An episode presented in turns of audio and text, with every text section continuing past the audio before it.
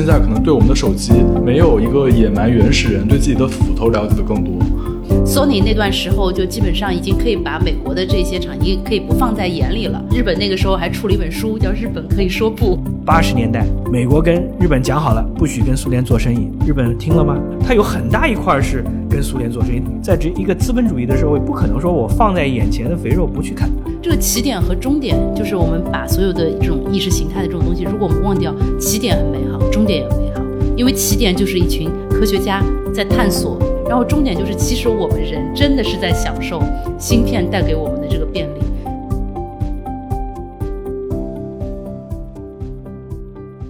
好，我们今天要聊一个比较有意思的话题，正好有一本新书也是在全球都是引起轰动的，叫做《芯片战争》（Chip War）。本来在去年就已经有一个针对芯片的美国对中国禁运的升级，然后现在。一方面是能看到说阿斯麦这样的，跟我书里面提到的这一系列的相关方都已经同意支持美国对中国的禁运。另外一方面，你会发现说美国加大了对华为的打击，就说任何的美国企业都不能够向华为出售技术了。那到底会是有什么样影响，我们不知道。但是它其实告诉我们一个重要的事情，就是未来的大国博弈的格局当中，这个技术战很重要。嗯。而且技术战需要我们大家去破解，而芯片其实是一个非常有代表性的这个产物，因为它其实是体现出来就是全球大家研发的技术的一个高端的水平，它的应用场景特别特别多。然后，其实中国在面对这样的卡脖子的技术，一定要找到好的解。所以今天我就我们想，我们三位一起聊一聊芯片的这个话题。嗯，对，我觉得聊芯片这个话题啊，我作为一个文科生，然后也没有太多的理工背景，然后理工科也学的比较差劲的这么一个文科生，我要替跟我同样的可能会听得有点懵的这个听众问一句：芯片这个东西到底是一个什么样的过程？我觉得这个得要先跟大家厘清一下，因为其实在这种技术时代吧，就是其实有一句话说的特别好，就是我们现在可能对我们的手机，没有一个野蛮原始人对自己的斧头了解的更多。其实我觉得芯片的最重要这个军事的应用啊，对吧？芯片是一个不对称、非对称打击的一个重要的思考点。美国人他在冷战期间，他觉得我在跟苏联去做对抗的时候，我的优势在哪？嗯，也就是说，我们能生产出同样多的坦克，抗打击能力都很强。我们能生产出同样多的洲际导弹，那我比拼的能力就在什么？就在说。我的坦克的精准度是不是能够提升？我的坦克在战场上是独自为战，还是能成为一个联网式的？我的导弹的精准度和抗打击能力是不是能更强？其实美国人是在早期这个推动，就是说我能不能让我的武器变得更智能？这是。芯片最早投入的一个计算、大处理数据。对，嗯。然后呢，其实我我们我读这本书之前，我其实没有从这个角度来想的。嗯。那这本书给我了一个最大的启示。你知道，美苏真正在考验芯片上的在战场上对决是在哪儿呢？是在一九九零年的海湾战争。嗯。想象一下，我觉得，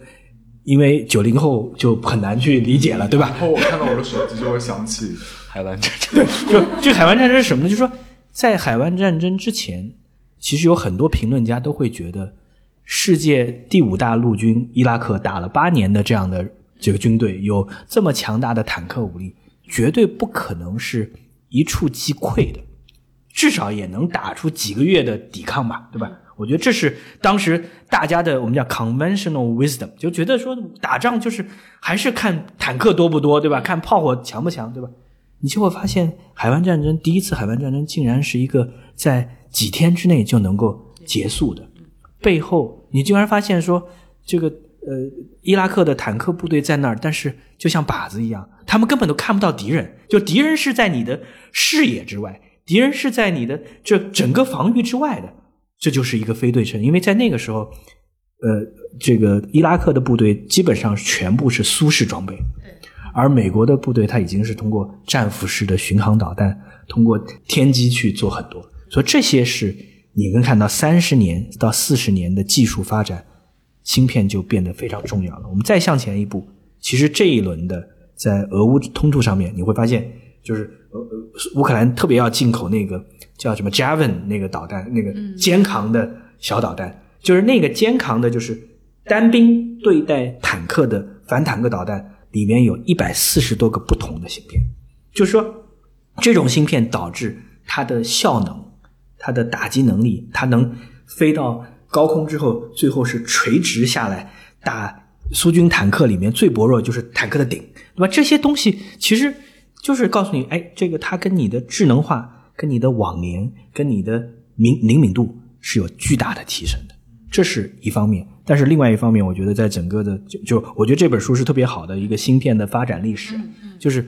军方给到第一推动，那这是大家都知道，就是 DAPA 那国防部听到国防部研究局，他肯定是最重要的是，哎，这些技这些技术是要给我军用的。但是你会发现，它未来的就是在中间的发展过程当中的应用场景越来越广。我们从广最早的 PC 对吧，再到服务器，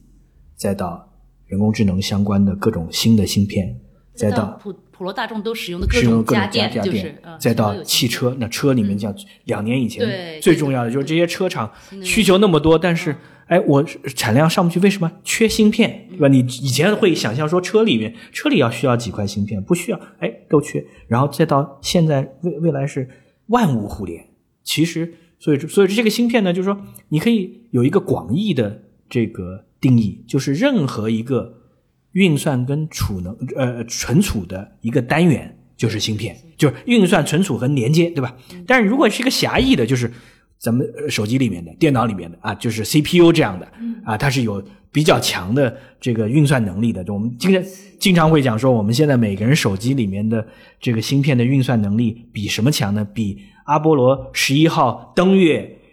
用的那一套整个体系的运算能力还要强啊！这就是就这这又是一个很好的比喻，对吧？所以说它就是有一个狭义的，有一个广义的。那，说到这个，其实就可以提一下摩尔定律，因为这个对于这个芯片的行业，应该说是一个非常非常重要的。就为什么我们现在手机里面的这个芯片的运算能力可以达到当初阿波罗的那个航天器的标准，就是因为。呃，整个芯片行业在一个被称为摩尔定律的这样的一个原则的推动下，它始终就是在同样面积大小，它在不断、不断、不断加入更多的处理运算元元件。摩尔定律整整个的嗯这个就呃官方的解释叫什么？就是我每十八个月到过十八个月到两年，对，然后翻一倍。我的嗯上面的芯片的里面的，就是应该是计算单元会翻一倍计算能力会翻一倍，成本可能会降一半。嗯啊，这就是一个推动整个技术发展的，我们讲指数级的增长，因为你等于说不断在做二次方。对，指数级增长，这个其实在其他行业是非常罕见少见的，但是在芯片行业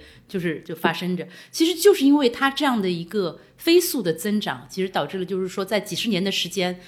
巨量的成本的投入，然后无数最聪明的工程师。材料学家就各方面的人都投入到这样的一个半导体的这样一个领域，而且按照我觉得这个书梳理的很好，就是如何他说美国虽然输了越南战争，但是他赢了这个整个四小龙的这样的一个产业链，就是整个这个半导体的这样的一个产业链，也差不多是在六七十年代的时候构建出来的。我觉得围绕芯片这个话题，可能我最先知道的一个词汇是台积电。嗯，就会大家台湾年轻人会觉得说啊，你如果不去台积电，你就好像不是一个很有前途的，就跟那个中国好像觉得你十年前或者五年前，你觉得你不去互联网大厂，你不去西二旗，对吧？你就没有前途，是这样一个这样一个词儿先进入到我的视野里的。那台积电，那确实也也是一个跟芯片相关的一个重要的一个东西。所以说这个这本书的价值啊，在就我们讲说中国的评论家跟西方的评论家最大的不同就是，西方的评论家这说这本书最大的价值就是他跟台积电的创始人张忠谋坐下来聊了好久。哦，是这样。这是它的重点，就是说它其实是因为的确就是台积电是真正改变了芯片行业格局的，就是在台积电出来之前，我们讲芯片是英特尔，它是一家独独独。那我在我在我们年轻的这就是就是呃九十年代末的时候，其实有一本书叫 Wintel，对吧？就是 Windows 跟 Intel 的联盟。那你看到就是说大家讲说互联网呃不不是互联网经济，大家讲 PC 就是 Wintel。就是这两家的结合，就是软件是 Windows 是这个呃微软，硬硬件就是英特尔。但是你会发现台积电彻底改变了。那他书里面特别强调张忠谋这样一个人，这样一个大陆出身，美国接受教育，然后在德州仪器啊，这就又是这对于我们很多人可能会忘了，德州仪器对，其实在在二十年前很熟悉，但现在可能被很多人遗忘了。在德州仪器摸爬滚打，基本上已经能够够得到德州仪器 CEO 了，但是可能因为是华裔，不知道是因为什么，他没有办法成为 CEO。那这个时候，台湾当局他们做的产业政策就是说，哎，我在七十年代末八十年代初，我要再做技术转型的时候，我能不能吸引？大企业投入到一个新的产业当中去，哎，就过来了。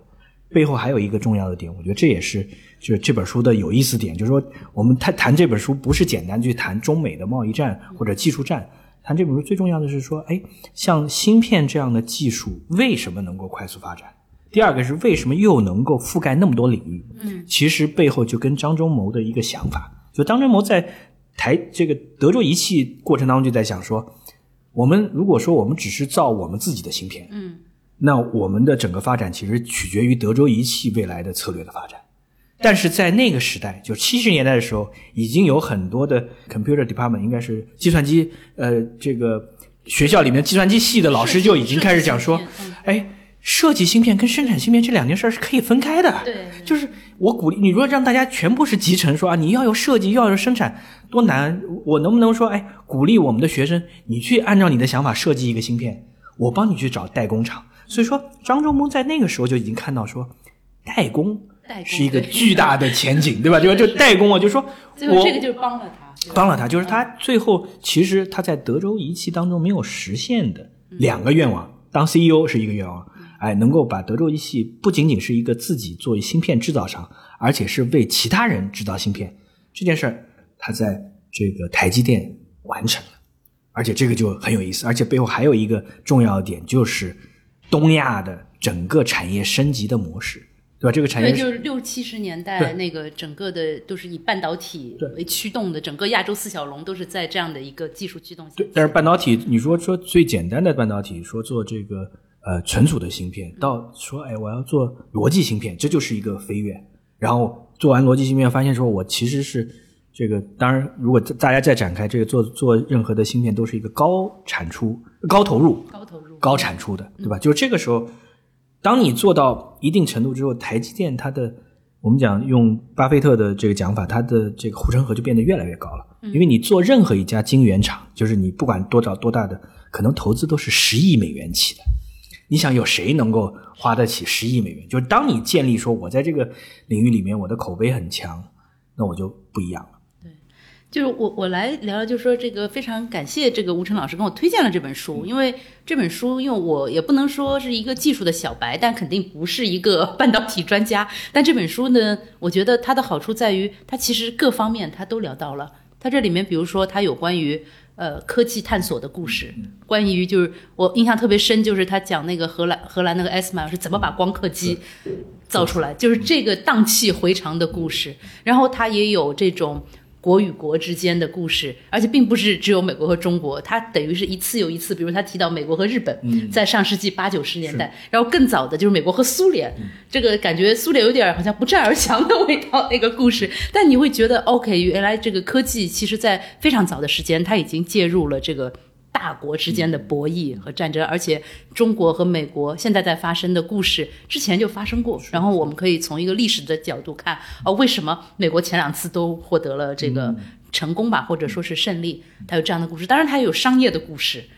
呃，就印象很深的就是那一个个企业家，就是张仲谋也是其中的一个，就是这一个个人他的那个描述也也非常好。那所以就是说，我觉得我我个人其实。非常，我就每个方面我都有让我非常感兴趣的东西，但是其实我挺想跟这个吴老师的，就是你觉得这当中这个跟这个日本，就是他提到的，就是日本一度是真的就是感觉差点就是要把这个经济把美国打下去了，对吧？在八九十年代、八十年代的时候，势头非常非常的猛。然后他主要是讲索尼，嗯，索尼的那一位创始人也是书中的一个非常对，也是也是非常重要的一个主角。但是在我在读这个故事的时候，我就觉得。很有意思，经常会和现在产生一些的连接。然后他就提到，就是说，Sony 那段时候就基本上已经可以把美国的这些厂已经可以不放在眼里了。然后日本那个时候还出了一本书，叫《日本可以说不》，就我就我就会 一九九零在读的这个对然后之后你你会，然后美国曾经那些企业家因为被日本逼到一绝境，他们就产生了一些可能原先根本想不到的事儿，就是他们产生了一个行业协会，是是是，然后这个行业协会，然后还跟国会去游说啊，说这个绝对不能让这个日本占先锋。但是根据作者的意思呢，就这个其实并没有成功，最终让他们取得成功的还是科技上的一个突破。就是其实这个背后就是对于创新的概念怎么去理解，我觉得这是非常重要。就是说我在看一九九零年，就日本可以说不，你其实非常明确就对当下的借鉴是什么。也就是说，日本在那个时候我们现在看这段历史，特别有一种 对吧？有一种就是 历史，你不你你你，就是他其实已经帮你做历史复盘了。就是说，九零年的时候，你再问一个美国人，你说日本什么时候能这个赶超美国？美国人都会说啊，可能是九九年，可能是两千年初，因为那个日本发展的轨迹跟美国当时的面临的挑战真的是这个很难做到。但是呢，你会发现任何一个科技的重大变革都是一个洗牌的行为。嗯，也就是日本其实是在上一轮科技的变革的过程中，哎，我的制造牛了。对吧？我的这个呃工厂的员工是其实是愿意九九六的，而且我们有纪律性，我们有追求，对吧？这是这是日本，你想想，他就说我管理上也上了节呃这个轨道，同时呢，我的工工人其实跟你的工人完全不一样。美国那时候工人在忙着工会，在劳资之间纠纷，在说你们就是对吧盛产律师，我们盛产工程师。是是是这话听着好耳熟，你会觉得就是你你可以甚至可以讲说，就是大概二三十年就是一个过程，对吧？这二三十年，哎，当一个新的科技突破了，比如早期的芯片突破了，日本企业做的如果就是这个消费电子，哎，它到八十年代九十年代绝对做到消费电子的奇葩。对你像那个 Walkman，Walkman 是对吧？Walkman 是七十年代末，就他把索尼嗯推上高潮。那这个时候，就是另外我们也会讲说，赢家的诅咒，这就是挑战。就当你是赢家嘛，嗯对吧？索尼你是如日中天的时候，你就会觉得说，我这样的模式可以持续保持领先。嗯，前提是不出现新的技术的颠覆，而技术新的技术颠覆其实是在 PC 时代已经有了。就 Wintel 到了九十年代末就已经开始挑战美国了。那你后来再往下，苹果整个把美国的消费呃日本的消费电子打得一塌糊涂，因为它做一个整合的东西，对吧？我觉得这些是这本书里面给我们带来的很重要的点。你刚才提到苏联也里面有一个笑话，你记得吧？那个苏笑话说说呃我我我做的我做出世界上最大的芯片。你能你能知道那个笑话吗？对，就是大家知道摩尔定律是说芯片是应该是越做越小，对吧？但是苏联人就苏苏联在那个时代搞笑说，我做出世界上最大的芯片，嗯，就就让我联想到另外有一部片子，里面有一个美呃英英国的那个呃普通的老百姓啊，他要去参加呃高尔夫比赛，然后他打打出分数最高的一场高尔夫。对吧？高高尔夫是分数越低越好，对对他打出一个最高的世界纪录。对，我就觉得这本书本身是一本好书，然后因为结合我们现在我们中国的这些呃面临的，就特别是中国的芯片企业面临的困境啊什么的，我觉得这本书其实可以让人想到很多，联想到很多。就首先就是呃，我们日本可以再聊一会儿吗？关于日本，因为它有些东西太相似了，就是你一个国家在经济上呃。怎么讲？高速发展了很长时间，然后你出现了，确实出现了那些头部企业，而且你当时像索尼啊，就是这些企业，其实从成功的角度是超越现在的华为的，对不对？超越几年前的华为的。索尼真的那个时候呃应该是因为它的超越就体现在，其实它的产品已经变成全世界都认为是公，人人都愿想要拥有的，对吧？就华为做到了欧洲，比如说它的这个、呃电站呃这个呃 telecom 的这个。工程设备或者是他的手机，在欧洲基本上已经可以变成人人都有了，但是他没有成功的进入到美国。当然，这个背后还有其他的原因。对对，但是就是所以就可以回头去看一下，就是说，比如说，OK，那他们为什么就是可能因为他们当时占据的那种优势地位，比几年前可能中国占据的还要优势的多，但是依然就是就是并没有把这个优势维持下去。我觉得这一片这一块的内容是特特别有意思的。其实它中间我觉得有一个两个重要的点，就是第一个是日本人的确飘了。啊，就是说我写日本可以说不的时候，其实他会觉得，他就他是他已经自满的，他觉得他不是特别能看得起美国作为竞争对手。他觉得我是对的，对对啊，你们要跟我学，这是一个。然后第二个呢，更深层次的，其实是对我们当下要有一个很大的启示，就是创新能不能一直有产业政策来推动？这是一个重要，就是说，那日本，你想，日本的通产省是特别牛的，对吧？就在日本的六七十年代，是整个通产省推动大家的。我们出口，然后我要产业链上往上走，我要看看下一步的技术瓶颈在什么地方。那这些其实都是一帮官僚，而且这官僚是受过高等教育的官僚，加上财阀，大家一起把资金，你想，其实，在书里面也特别提到，就是说，它其实很多时候，日本、韩国也是对它的生产没有经过市场的检验，就它到后面就变成是一个产业政策。我有钱，我建厂，我有产出，我就能卖到。嗯，美国其实是一个相对来讲，它做得好的时候做得特别好，做得不好的时候特别烂。这为什么呢？就是它没有一个明确的产业政策。在书里面也特别提到，也是我们在过去这两三年，我们不断在强调的，就是美国的推动整个创新的，只有有一个机构就特别有名，叫 DARPA，就美国的国防部的研究局。啊，对吧？对，这段我们也可以对聊，这个是还有关系。对，这个研究局就是它其实就是在二战结束之前建立的，啊，建立这个研究局，它的最重要，它其实预算很少的，一年可能几十亿美元，但是它就是在不断的想说怎么去找到新的创新点。嗯它最早的无人驾驶，嗯，汽车的比拼，它 DARPA 在后面推动的。DARPA 推动了一系列的这个创新，所以说在芯片的领域，在未来的应用场景领域，它其实一直是希望说，在基从基础研究到应用场景到各个方面，它是一个开放的市场。嗯，这是美国的特点。所以说，我们讲在未来的发展的过程中，对中国最大的借鉴，其实就有一个词叫做开放式创新。你到底什么是开放，什么是创新？这是重要点。就开放的过程当中，就是你最终是吸引到全球最有想法的人才。对，日本在那个时候其实没做到。你索尼就是一个大机构，你到最后它其实变得相对是封闭的。对吧？你说有多少美国的科学家，或者有多少荷兰的科学家，甚至有多少这个印度的科学家会在索尼去工作？但是你在硅谷你会发现对，它之所以是硅谷，就是因为哎，这里面基本上全世界最有想法的人都愿意到那儿来。我觉得这是一个重要。我前两天跟另外一个，我们就在谈开放式创新。其实落脚点最重要的不是说啊，有人给你指出啊，我们芯片发展是未来的点啊，然后我们要投未来投一万亿在上面。最重要的是，我们能不能吸引全世界最牛的科学家、研究者、想法的创业者说啊，到中国来创业是有机会的。这是就是你你想象一下，就是在九十年代之后，是不是就是美国他做到的，日本是做不到的？嗯，你说我们现在有多少例子说，我到日本去创业，然后做出一个全球顶级的呃消费者的公司，基本上没有了。所以我其实我还蛮希望，就是现在，呃，网上那些非常关注这个中国这个芯片战的这些网友，能够有空去读一读这本书，或者是这个相关的材料的。因为我在看那个网友评论的时候啊，你经常会看到，就是大家就会觉得说。呃，我们努把力就行了，就是对吧？好像就觉得这个不就是卡我们脖子吗？我们抗美援朝都赢了，为什么这个不能赢？对不对？？现在正在卡脖子，咱们努努劲儿，对对对或许。但这个事情通过我们刚才刚才吴晨老师讲述，这它不是一个呃，不是一个努力，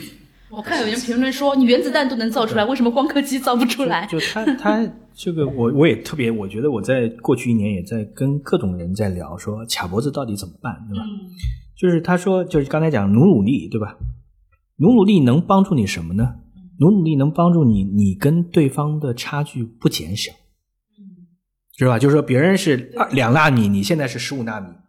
别人变成一纳米了，你能做到十二纳米，这基本上就是努力能做得到的，对吧？但是努力是没有办法把中间的这五到十年的差距缩小的，而我们面临的是要把五到十年的差距缩小，不然的话，它永远是卡着你的脖子。那这个时候你就要反过来，就是我到底是一个对抗跟竞，就是对抗的态度，还是说我们是一个开放跟合作的态度？所以这个时候你去看日本跟美国，当然日本在中间是认怂了，对吧？但日本的挑战就是说，美国它是不断在做对比，就是说我们一直可以去问一个重要的问题，就是为什么一个荷兰的公司阿斯麦能变成全世界最大的光刻机的这个生产厂商？非常垄断哈，感觉啊，对对，但但是 凭什凭什么是荷兰，不是日本，不是韩国，不是其他，对吧？就是因为站在美国的角度，它其实是做了一个布局，就它会让扶植一个不是日本系的，不是一个韩国系的，对甚至不是一个中国台湾系的人，对吧？来去做，他就说他知道这个行业里面其实卡脖子是多方相互的。对，你反过来讲说，中国有没有卡美国脖子的地方？当然也有 那么大的市场。对，就是，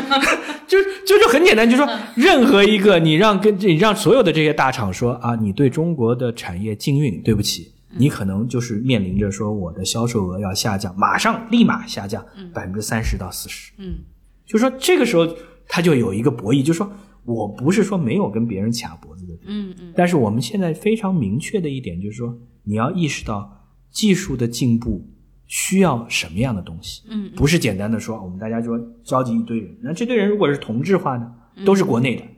对吧？你要招海外的人，海外人愿不愿意过来？你要招欧洲人、日本人，对吧？第二个，别人你的竞争对手不是一一一铁板一块啊。就美国可以做到分而治之，我为什么可做不到分而治之，对吧？我跟荷兰能有些什么样的这个 bargaining，对吧？我跟日本能怎么样去做，对吧？你在你说很很好的研发，以色列这样的这个小的研发，但是研发做得很好，那有没有一些技术你是能够拿来用的？其实，在这个时候就考验是大家去做交易的能力，对吧？就是说，简单的硬碰硬，那叫举国体制。但是如果说，哎，其实是一个很多地方我们大家都可以的，对吧？企业表面上在一个美国的政治正确的高压下，他一定不愿意去做，但是中间有没有可能其他的点？举最简单的例子，书里面也提到的，在八十年代，美国跟日本讲好了，不许跟苏联做生意，日本听了吗？他照样，他有很大一块是跟苏联做生意，怎么可能？就是在这一个资本主义的社会，不可能说我放在眼前的肥肉不去啃的。对对对吧对对，就其实就是说，呃，很多人可能会把这个主角只想成两个，就是是中国政府和美国政府，对不是其实还有很多很多的 players。对，我觉得这个是，尤其是企业，尤其是资本，就是这个他们。就是为自己的利益，就是我们当中其实也没有，就是很多人现在觉得很绝望哈，其实也没有那么绝望，就是盘旋的余地其实是很大的。就是我们讲说，其实还是就是芯片是一个什么呢？芯片是一个全球化的结晶，这一点非常重要。没有任何一个国家现在可以垄断芯片的全流程，这是我们要。其实说这个时候在中美博弈的时候，你就要意识到这一点，就是它没有一个任何一个国家，因为你参与点，你说韩国它很重要，中国台湾很重要，这个日本很重要。荷兰很重要，其他的研发机构很重要，对吧？就所以说，它是一个可能是几十万人分布在全世界各个地方。那这个时候，中国当然重要，就你怎么去参与到？就是我们觉得脱钩，你跟美国可能是有很多的这个歧歧义，但是你其实跟其他的地方是不需要去脱钩的。嗯，我觉得这是他给我最大的启示。也就是说，我在读完这本书之后，我们就特别在外面去强调一点，说我们最不希望看到的是什么？就是全球化的结晶。变成一个逆全球化的标杆，对吧？因为你到最后是说，哎，大家都别别相互之间不要做生意了，不要去往来了，然后或者说我去怀疑科学家的忠诚，就这一点也是特别特别，就是科学家应该是第一忠诚是对科学，而不是效忠于哪个国家，对吧？所以在在美国现在，它有一点点啊，就我我自己感觉，就是尤其是有一些华裔科学家在美国受到一定的不公正的待遇，他就有一点点猎物了嘛，对吧？因为你是华裔，对吧？或者说你你跟中国的这个呃这个呃商业往来或者是研发机构有一些往来，我就担我就觉得但你是但是美国有一点好处是，就是它往往这样的猎物是政府行为，一般上民间，尤其是学界是非常反对。所以他们非常会 就会给非常这些人反对支持嘛，对吧？就比如说麻省理工那位教授，马上他那个院方就组织一个非常非常昂贵的律师团团帮他辩护，所以就说那些行为，它基本上是一个政府行为。然后美国其实它不是一个大政府，是所以就就可能这可能是他那个始终还可以保持一种科学创新活力的一个一个重要的原因，就是说我我其实原先还有点特别想聊的一个一个东西，就是说。大家千万真的不要再把光刻机想象成原子弹了。我看到这样的这个这个联想，我就会觉得真的不是不是一样的东西。就首先就是当然了，就是有些人会会这样比喻嘛，说我们当时啊那些两弹一星的这种工程师，他可以把这个。这个两弹一星给破解，然后中国人就可以这个挺直了。我觉得这是一段非常光辉的历史，但是我觉得这个类比并不是非常的合适。我觉得，光刻机我也是读完了之后才有更深入的了解，就说阿斯麦它其实它的成功是一个协作的成功，因为它有大量的供应商，它其实是一个集成全美国、全欧洲、全亚洲的供应商，有几十个重要的供应商，而且一级供应商下面还有二级供应商。所以这个时候，其实对于中国来讲，就是你刚才讲了一个非常重要的点，就是我们不应该聚焦在那个最后的那个产品，无论是光刻机还是星源工厂，而是我们要去聚焦说谁什么样的一个生态圈，制造出来这个生态工厂，因为它到最后你会分分解说，呃，光刻机是卡脖子，但是其实为光刻机提供技术的人也有很多卡脖子的地方，对吧？然后有我其实现在其实比较好的业内人士会写出来，他会写洋洋洒洒告诉你我要把光刻机拆完，然后它的一级供应商是哪些啊？二级供应商是哪些？然后里面真正国产的供应商在哪些领域里面已经变成世界的一流了？嗯，你做一个这个图谱之后，你就会很明确知道说，哪怕你要去追赶，你也是要每一个每一个每一个追赶。所以说，就回到我们经常会引用的一句话，叫说，叫说大吃大象的姿势啊，这是南非大主主教图图讲的，吃大象的姿势只能一口一口的吃，就是对于你这些，因为这些都全每一项其实都是说它是在一个生态的，除非你中国可以说我去脱离世界，创造一个整个研发的生态，我觉得这件事儿是非常非常难的。但是你好做的是说，任何一个生态，其实每一个小的产业，你都有可能跟它有交互、有沟通、有学习。而且就是像那个呃，吴晨老师刚刚也提到的，这个跟原子弹还有一个区别在于，原子弹基本上还是一个零到一的过程。OK，你造出来了，基本上 com mission complete，就是你基本上完成了这个任务。但是芯片不是。就是别人没有停步啊，并不是说它是一个从零到一，对就它不断的，它还刚才在讲的说，就是你你举国体制最多只能保持这个差距不变，对对吧？因为别人一定在做，而且这是一个市场拉动的。就是我们回到最后，我想特别要强调一点，就是说，就中国是一个芯片大的应用场景，对对，就这是你说你说就是华为没有芯片，但是很多的智能家电对，知道，就是它是一个，就是说就是说任何一个。可能我的潜在的供应商，他能说我放弃中国吗？嗯，因为你想想看，就有我中国中国有很多的应用场景，比如你说就是智能网联汽车这件事儿，嗯，对吧？你说它已经中国已经很多车厂为什么在过去两三年有这么大的发展？因为量多啊，应用场景多啊，想法多啊，所以这个时候其实这是就是中国跟日本最大的区别。我觉得还有一个话题，但可能是更跟当下更有关系的，因为我们其实从我们都其实从 Web 一点零时代到 Web 二点零时代，从这个电脑端到这个移动端，其实我们也看到了这个互联中国互联网这种发大发展，至少就过去十年这种大发展。那其实刚才那个吴成老师也讲到了，就是说这个在 Web 一点零时代是 Windows 的软件加这个英特尔的硬件，就是这个芯片和软件的一个组合。但到今天我们会看到，其实我们这个所见证的互联网的这种繁荣和成功。某种程度上就是一系列 A P P 的这个繁荣和成功嘛？那他们其实从芯片的角度，怎么去理解我们中国的这个这些互联网企业，以及他们有没有可能也是反过来对芯片的这个需求和精密度和灵敏度提出了更高的要求？就现在这个芯片，我觉得最重要的卡脖子是什么呢？就是说卡脖子卡在制造这一块嗯，也就是说中国的企业，比如说。这个阿里或者腾讯，他们自己要做人工智能的芯片，其实它已经能够有设计能力了。华为的海思，它已经有很好的设计能力了，但是到最后是要有代工厂来造出来。但是，一旦代工厂说我不给你造，他就给你一个就缺陷，就是说我可能设计已经到能到最好的这个状态，但是我可能只能用上一代的技术去，那这上一代技术一定限制了我的芯片的能力，这是面临的挑战。就是说，如果是只是针对华为一家公司，那就意味着华为在这些领域里面，它就很难成功了，它就变得受限制。如果是整个说按照国别来歧视企业，那就对于你整个这个产业的未来的发展，即使因为这些都是相互的，就是说你设计芯片跟生产芯片这两件事儿一定是相互磨合，对吧？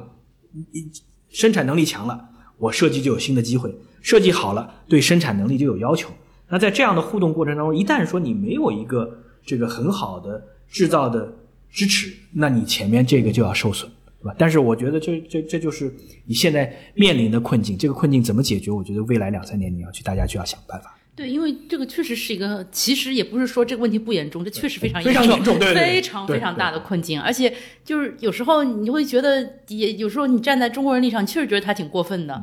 就比如说，他说你这个呃光刻机不能运，为什么？因为你的里面有美国的技术。那当然有了。我们刚刚说，它这个里面牵涉到多少复杂的技术？如果但凡有涉及到美国技术的，它都算你都不行。那确实是非常非常严重的一个。当然，其实还有就是我们刚才讲说，即使是设计芯片，嗯，设计芯片也需要用软件，对吧？就我这个芯片不是说，而但是设计芯片的软件呢，就那么几家，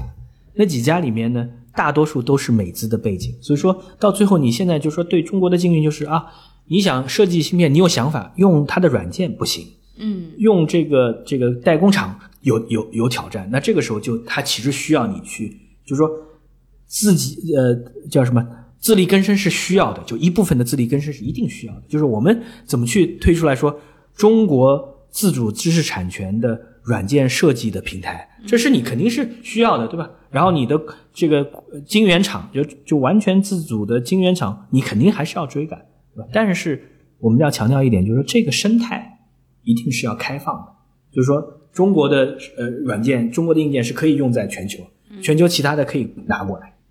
就是好像感觉就是说，并不是说。我们不同意这个呃自力更生啊什么的，而是说这个真的不行，就 就真的不是一个可行的道路，就是这种感觉。但是确实挺难的，我我觉得蛮难蛮难。当然，我我们我们都是我们都是这个呃，就我们今天讲的这个关于芯片，第第一个呢，主要是推荐这本书，嗯。第二个呢，我们讲了很多外行的话，我觉得大家一定要包含，因为我们都不是这个业内的研呃这个研究者。第三个呢，我觉得就是说，其实我们需要去。呃，推崇一下，就是说，其实，在海外有很多的非虚构的作品，比如说像这个芯片，比如说之前有过叫集装箱，比如说甚至它咖啡棉花帝国，其实都是专注在一个，但是可能对于整个经济跟技术发展非常重要、有节点性的这个技术或者是应用，然后展开来讲了一堆重要的故事。觉得我觉得读完了之后，对我们来讲说，你可以更平衡的去看。这个现象，我特别喜欢这本书的结尾，就是当你就是跟着作者越过这么多这个军事的故事，越过这么多这个财富追逐的故事之后，然后他最后落在就是张仲谋和那些人年轻的时候，刚刚大学毕业的时候，然后在想，哎，